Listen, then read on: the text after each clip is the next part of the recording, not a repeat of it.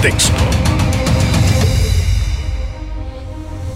Muy buenas noches, sean todos bienvenidos y ahora para comprender las noticias las ponemos en contexto. En los próximos minutos hablaremos de la banca panameña en medio de la crisis sanitaria por coronavirus y las iniciativas relativas a la moratoria. Para ello conversamos con la presidenta de la Asociación Bancaria de Panamá, Aimé Senman de Grimaldo. Buenas noches. Buenas noches, ¿cómo Buenas noches, Carlos. Buenas noches, Carlos. ¿Cómo estás tú? Un gusto estar aquí contigo nuevamente. Muchas gracias por haber aceptado nuestra invitación. Eh, en primer lugar, hablemos de datos. Eh, ¿En qué situación se encuentra la banca en este momento, pasado el primer trimestre del año 2021? Sí, yo te diría que los datos del sistema bancario del primer trimestre no están disponibles todavía, Carlos, pero sí me voy a hacer, me voy a permitir referirme a datos del cierre de diciembre del, del 2020 y algunos datos de febrero del 2021. Eh, la banca es un sistema que se mantiene robusto, es un sistema que se mantiene sólido. Eso lo ratifican indicadores claves como cuáles, indicadores como el nivel de solvencia de la banca, el nivel de solvencia que el último dato que tenemos oficial de la superintendencia está por el orden del 15.9%. ¿Qué significa eso? Ese es el nivel, la solidez patrimonial de los bancos. El mínimo requerido para la banca es del 8 y el sistema reporta casi el doble. ¿Por qué es importante eso? Porque eso te ratifica qué tan fuerte está un sistema para poder sostenerse en el tiempo, para ser duradero, para ser sostenible, porque es el capital que han puesto los bancos que les permite absorber cuando las situaciones están complicadas riesgos de crédito, ¿verdad? O pérdidas también. Ese es un factor y un indicador muy importante cuando hablamos del sistema bancario. Entonces, el doble del mínimo requerido. Segundo indicador muy importante que tenemos que considerar siempre, y más en el contexto de Panamá, en donde no tenemos un banco central que como en otros países entra y puede inyectar liquidez, es el nivel de liquidez del sistema bancario, y el nivel de liquidez del sistema bancario anda por el orden del 62%. Nuevamente, ¿cuál es el mínimo que tenemos que cumplir los bancos? El 30%. Entonces, casi que el doble. Entonces, cuando uno mira desde la mirada de liquidez y por qué es buena la liquidez. La liquidez le permite y garantiza al, sistema bancario tener la capacidad de hacerle frente a situaciones imprevistas, de necesidades de, fondos, a cumplir con sus obligaciones, que incluyen depositantes, que incluyen eh, de obligaciones internas del, propio banco. Entonces, en fin, la liquidez es muy importante porque la, la capacidad de hacerle frente a esas situaciones. La solvencia es importante porque es la mirada de futuro, la mirada de largo plazo. Dos indicadores importantes. ¿Cuáles son los otros indicadores que creo que ahí es donde han estado quizás los, los, el reflejo de la situación complicada que hemos vivido en el 2020, todo el país y la banca no está exenta de, ese, de esa complicación, de esos retos, el nivel de rentabilidad, en donde definitivamente el nivel de rentabilidad del sistema bancario, producto de las provisiones que aumentaron sustancialmente, se vio afectado de manera muy fuerte. Entonces, yo te diría que eh, un sistema robusto, un sistema líquido, un sistema solvente, un sistema que ve ya los efectos de, provisiones que aumentan sustancialmente en el contexto de la, de la pandemia y que naturalmente entonces le ponen una presión al nivel de rentabilidad del sistema. Yo creo que es importante también, Carlos, mencionar que hoy precisamente Moody's acaba de ratificar y elevar la perspectiva, mejorar la perspectiva del sistema bancario de negativo estable, y esa es una noticia muy importante. ¿En qué se basan? En los niveles de liquidez, en los niveles de solvencia, pero llaman la atención a que estemos muy cuidadosos en la calidad del crédito, producto de las moratorias, y en la capacidad de participar activamente en la reactivación de la economía a través de la generación de nuevos préstamos. Eso, Sí, eso me lleva a, esta pregunta. Ya ha pasado un año de, que, de esta situación eh, crítica en la que nos encontramos. Eh, hay algunas perspectivas muy halagüeñas eh, de organismos internacionales acerca de la recuperación o de, la crecida del PIB este año. Ahora nos encontramos en un momento de un nuevo ajuste. ¿Cuál es la visión de la banca panameña frente a esta nueva etapa pasado este primer trimestre, lo que viene eh, para continuar este año? Diría que el propósito de la banca sigue siendo el mismo. El propósito de la banca es acompañar a los sectores productivos, a los sectores económicos, acompañar a nuestros clientes a través de la generación de crédito, para ponerlo sencillo. Ese es el rol de la banca. Acuérdense que nosotros intermediamos recursos financieros, intermediamos dinero, compramos depósitos y colocamos préstamos. Ese tiene que ser el rol de la banca y para eso estamos creados. Es importante reconocer que en este contexto de la crisis, la banca tuvo una afectación muy importante, te lo decía, a través de las carteras que están en situaciones de alivio financiero, es decir, en algunas situaciones de, de extensiones de plazos de para cubrirles, eh, para hacerle frente a sus pagos, ¿verdad? ¿Eso qué significa? Eso significa que el dato que tenemos reciente es el del 26 de marzo del 2021. Del total de la cartera del sistema bancario, Carlos, aproximadamente el 35%, esos son casi 22.2 billones de dólares, o sea, 22.200 millones, están en esta situación. Es decir, son clientes, aproximadamente 658 mil clientes, que de una u otra forma tienen una situación, ya sea de eh, una situación de que están extendiendo y no están pagando, una situación en donde han manifestado que han tenido una pérdida de empleo, una situación en donde han tenido una afectación por los cierres y son empresas. ¿Qué, ¿En qué estamos enfocados como sector bancario? Este monto ha bajado. Inicialmente, recordemos que hablamos en algún momento que eran más de un millón de clientes. Así ¿Te acuerdas? Entonces, a mí me gusta empezar siempre con eh, las buenas noticias.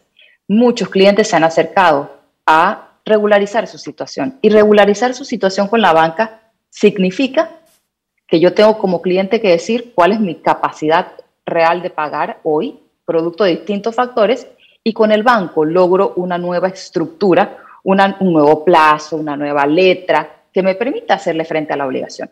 Hay muchos clientes que ya han encontrado esa solución. Nosotros como sistema bancario hemos estado trabajando y seguiremos trabajando muy fuerte de aquí hasta junio para tratar de regularizar la mayor cantidad posible de clientes. Porque ¿qué necesitamos, Carlos? Como banco, como país, no como bancos, como país necesitamos tener la claridad de cuál es la situación de los préstamos que tenemos nosotros, cada uno de nuestros bancos. Recordemos que los bancos necesitamos saber si los clientes van a poder pagar, no van a poder pagar en la medida en que no tengamos la capacidad de tener esa certeza y los clientes todavía estén en alguna medida de alivio o de moratoria, los bancos tienen que ser muy conservadores en entregar nuevos préstamos. Y para poder recuperar el, el crecimiento del país necesitamos prestar. Entonces, ¿en qué estamos enfocados? Somos optimistas, consideramos que las perspectivas del 2021 es la mirada económica y hay que ser sinceros, producto de que Panamá cayó tanto en el 2020, esa recuperación se ve más alta, pero por lo menos estamos viendo una crisis sanitaria que se está controlando, estamos viendo una población que está generando esa conciencia de cuidarnos todos y estamos viendo cierta reactivación económica. Eso es bueno. ¿En qué nos tenemos que enfocar y seguir trabajando? En que los clientes se aproximen a sus bancos y ahí hay un reto todavía, Carlos, y yo creo que es importante hacer ese llamado. Ahora, eh, conociendo la necesidad que hay, la necesidad que hay para salir de esta situación y que necesitamos un, dinero fresco para poder hacerle frente a esa recuperación. Y usted me dice, bueno, eh, la situación, mientras continúe así, con estos, estos créditos que están pendientes allí, tenemos que ser más conservadores. ¿Hay algún punto medio para lograr colocar dinero que sirva para la reactivación? ¿Cómo se está manejando eso? Claro que sí. Y lo que te digo yo es que eh, estas medidas le conllevan al sistema o, llevan a que los bancos sean conservadores. Te lo puedo, te lo puedo mostrar con datos. Cuando uno mira el número de los desembolsos, el promedio de los desembolsos, ¿verdad? Que esa es la data de cuánto prestamos mensualmente. Eso ha bajado en promedio como 45%, menos de lo que desembolsábamos antes. Hay una realidad, la economía estuvo cerrada, es cierto, pero también está impactado porque los bancos tenemos que ser más conservadores en, cómo destinamos esos recursos. Recuerden que los recursos que usamos los bancos mayormente vienen de los depositantes, entonces tenemos que ser responsables. Entonces la data lo demuestra. Mientras estemos así se va a restringir porque es una medida conservadora. ¿Cuál es el punto medio óptimo? El punto medio óptimo es que los clientes y los bancos logren acuerdos que, que reflejan la realidad de los clientes. Y yo quisiera aquí dar un mensaje los bancos no estamos hechos para ser dueños de casas, Carlos. Mm. No estamos hechos para ser dueños de automóviles. No. Los bancos estamos hechos para captar depósitos y colocar préstamos. Entonces los clientes deben venir para hablar. Ok, con esto vamos a hacer una primera pausa para comerciales. Al regreso, seguimos conversando de la perspectiva de la banca en el momento actual. Ya volvemos.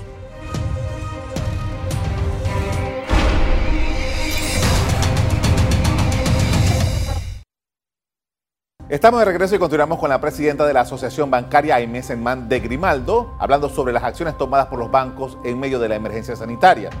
Y en este momento le pregunto por qué, eh, como usted conoce, en la Asamblea Nacional se presentó un proyecto de ley que está en trámite que eh, implica que la moratoria que fue decretada a través de ley se extendiera hasta el mes de diciembre. Ustedes han hecho un pronunciamiento. ¿Cuál es eh, la reflexión que hace sobre este proyecto de ley que está en la Asamblea? Sí, nuestra reflexión en torno a ese proyecto, y yo te diría que más que un proyecto es en torno a la situación económica del país, es, es invitar a que todos los sectores, y creo que es importante mencionar que la Asociación Bancaria está siendo parte precisamente de un esfuerzo del CONEP para trabajar en iniciativas o en estrategias para promover la reactivación económica del país y poder superar esta crisis, todos debiéramos estar enfocados en encontrar mecanismos para poder reactivar el país. Eh, la historia de Panamá y la historia del de, crecimiento o el desempeño de nuestra economía muestra con, con, datos que hay una relación directa, Carlos, entre el crecimiento de la economía y el acceso al crédito.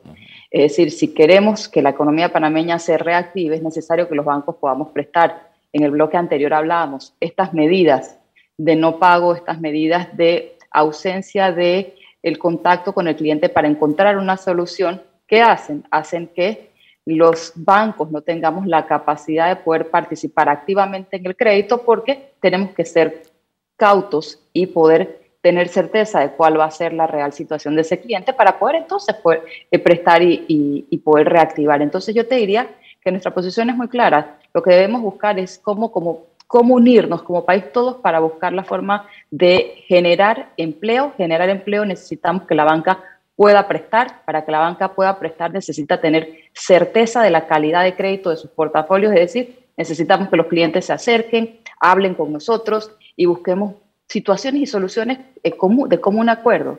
Y creo que eso es lo importante. La banca, insisto y quiero repetirlo, Carlos, hemos estado en Panamá por muchísimos años. Panamá como país ha tenido el beneficio de contar con un sistema financiero muy competitivo. Cuando nos analizan como país, siempre pondera como una de las ventajas de Panamá ¿Qué debiéramos todos como panameños procurar? Que ese sistema siga siendo competitivo, que los panameños tengan acceso a crédito como históricamente hemos tenido y para ello que busquemos la forma de tener conciliación con los clientes, con los bancos y encontrar nuevas estructuras. Estamos conscientes que la situación de los deudores se ha visto afectada. Sería injusto decir que no entendemos que la situación de muchos deudores se ha visto afectada y los bancos estamos para reestructurar también. Entonces creo que a eso es lo que tenemos que, que todos como país tratar de, dirigir nuestros esfuerzos. Si este, si este anteproyecto eh, es aprobado y camina, estaríamos hablando de que la moratoria en Panamá tendría aproximadamente unos 21 meses eh, de vigencia con todas las, las eh, continuaciones que se han aprobado. ¿Qué impacto tendría esto en la banca? Yo creo que es importante hacer una precisión, Carlos la moratoria como ley venció el 31 de diciembre del 2020, recordemos. Nosotros hoy, la banca es un sector regulado, es decir, como la banca maneja nuevamente los fondos de los depositantes, esos son los fondos que manejamos. Nosotros somos un sector muy regulado, es un sector que la Superintendencia de Bancos emitió un acuerdo que nos permite como bancos lograr acuerdos con nuestros clientes y el periodo que teníamos para lograr dichos acuerdos era hasta junio de este año, es hasta junio de este año. Sin embargo, nosotros podemos lograr en esos, en esos acuerdos nuevas estructuras que vayan mucho más allá de junio. Entonces, importante hacer eso. ¿Qué pasaría si nosotros estamos de alguna manera generando esa cultura de no pagar? La cultura de no pago tiene la consecuencia directa de restricción del crédito. La restricción del crédito tiene la consecuencia directa de propiciar la desaceleración económica. ¿Y qué queremos todos? Que Panamá pueda crecer. Y para que Panamá pueda crecer, los panameños, todos nosotros tenemos que tener acceso al crédito. Y para que los bancos puedan prestar, necesitamos que los clientes que tienen problemas se aproximen a sus bancos. Yo les diría, creo que aquí hay un mensaje que a mí me gustaría mucho aprovechar este espacio para ratificar, Carlos, y es a los clientes que tengan, porque hay clientes que nos han dicho, y lo puedo entender, ¿cómo hago si no tengo empleo? ¿Qué voy a decirle al banco? Y nuestro mensaje ha sido, señores, vayan al banco, demuestren la voluntad, demuestren esa preocupación genuina y vamos a encontrar una forma, vamos a encontrar una extensión, vamos a encontrar, pero debemos como deudores, como clientes, ir a hacerle frente a esa responsabilidad. Al final lo que tenemos todos, Carlos, es nuestro nombre. Claro. Ahora, e, eso que usted acaba de decir me lleva a una pregunta porque hay algunas eh, personas que en el momento dicen, bueno, ¿qué pasa el 1 de julio con mi préstamo, con mi tarjeta? con, lo que, con, ese compromiso que tengo con el banco. ¿Qué pasa? Y es una muy buena pregunta. No pasa nada distinto al 30 de junio. ¿Por qué? Porque los clientes desde el 1 de enero del 2021 debían acercarse a sus bancos. Carlos, a explicar lo que pasaba. ¿Qué ha sucedido? Hay muchos clientes todavía que a veces no quieren contestar las llamadas o, o no, o tienen, o simple y sencillamente tienen el temor natural de no saber qué voy a decir. Entonces, no pasa nada distinto realmente porque desde el primer primero de enero nuestra responsabilidad como clientes era ir a nuestros bancos. Y cuando digo ir a nuestros bancos me refiero a contactarlos a través de los teléfonos que tienen disponibles los bancos, de las páginas de internet, pero era demostrar la afectación. Entonces yo sí quisiera resaltar eso.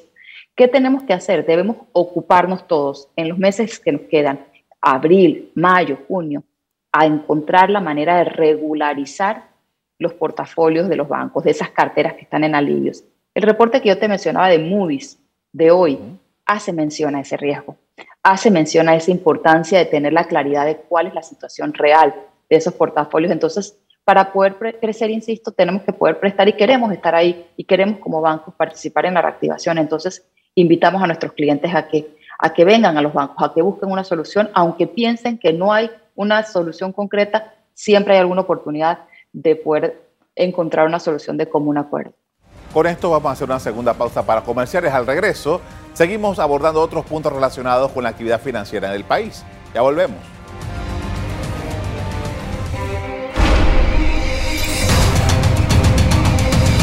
Estamos de regreso y continuamos con la presidenta de la Asociación Bancaria de Panamá, Aimés Enman de Grimaldo, y estamos hablando sobre temas financieros, temas de la banca. Ya se ha estado más o menos completando casi todos los negocios que quedaban pendientes por abrir. Eh, eh, ya estamos, creo que ya casi nada más que faltan los espectáculos y demás actividades. En esta situación ya que hemos estado superando, afortunadamente, eh, ¿cómo se han comportado los clientes, estas, estas personas, estas empresas que están abriendo, que están reabriendo? ¿Cuál ha sido eh, la situación de ellos con relación al acceso a nuevos créditos eh, eh, y pensando en la recuperación definitiva de Panamá. Mire, yo te diría, Carlos, que en inicio del 2021 fue, fue difícil. En enero definitivamente y producto de los cierres, ese, ese nuevo año empezó no con la dinámica que hubiésemos esperado y que que estábamos anticipando desde el, sector bancario. Sin embargo, febrero empezó ligeramente a ser un poco mejor en esa dinámica y nosotros estamos viendo un marzo que empieza a tener un poco más ya de esa, ese nivel de confianza en el empresario, ese nivel de optimismo en el empresario, que es muy importante, Carlos, porque para que una economía se reactive, la banca es importante para que genere ese crédito a ese empresario que genere el empleo, pero es necesario que el empresario esté confiado también y que se sienta optimista y que se sienta con capacidad de poder invertir y de seguir trabajando. Entonces nosotros vemos un mes de marzo, por eso quiero hablar no necesariamente el trimestre, vimos un mes de marzo que, que tuvo cierto nivel de, de, recuperación, eso nos hace sentir eh, optimistas y vemos un abril que mantiene esa, esa tendencia. Entonces, ¿qué es importantísimo acá, Carlos, para que ese optimismo, ese nivel de confianza del sector privado, el empresario se mantenga, es necesario que todos como, ciudadanos mantengamos unas, unas medidas de cuidado supremamente disciplinadas, por decirlo de alguna forma, es decir, para que en la medida de lo posible podamos evitar futuros cierres. Yo creo que lo que sí está demostrado es que esos cierres tienen un impacto directo, eh, no solo en la actividad económica, sino en la, en la en la confianza del empresario que es clave para determinar y para generar ese, ese nivel de inversión y de demanda de crédito. Al final la banca necesita demanda de crédito calificada. Eh, bien, eh, hemos estado hablando durante todo el programa sobre la situación de, Panamá, pero ¿qué hay de los clientes internacionales de la banca panameña, esos clientes de depósito, esos clientes de crédito? ¿Cuál ha sido el comportamiento fuera del país y que tiene un impacto en nuestra banca panameña? Sí, mira, yo te diría que a nivel de el sistema bancario realmente es mayormente un sistema ya de banca local, lo que llamamos el sistema bancario nacional. Eh, sin embargo, tenemos un nivel de, participación importante, tanto a nivel de los créditos como a nivel de los depósitos de, los mercados extranjeros, en donde Colombia es el principal mercado, tanto en créditos como, como en, en depósitos. Los datos a febrero del 2021, que son los datos oficiales de la superintendencia, demuestran que desde la mirada de créditos, comparando febrero 21 con febrero 20, los créditos al sector internacional habían aproximadamente bajado en un 9%. Y en a nivel de depósitos es interesante mencionar que habían subido. Habían subido febrero 21, febrero 20 comparados aproximadamente en un 2%. Entonces, es un sistema que siendo mayormente local, tiene una composición interesante del mercado internacional a nivel de depósitos, que es muy importante. Hay aproximadamente 32 mil millones de dólares en depósitos internacionales, o sea, es un monto interesante.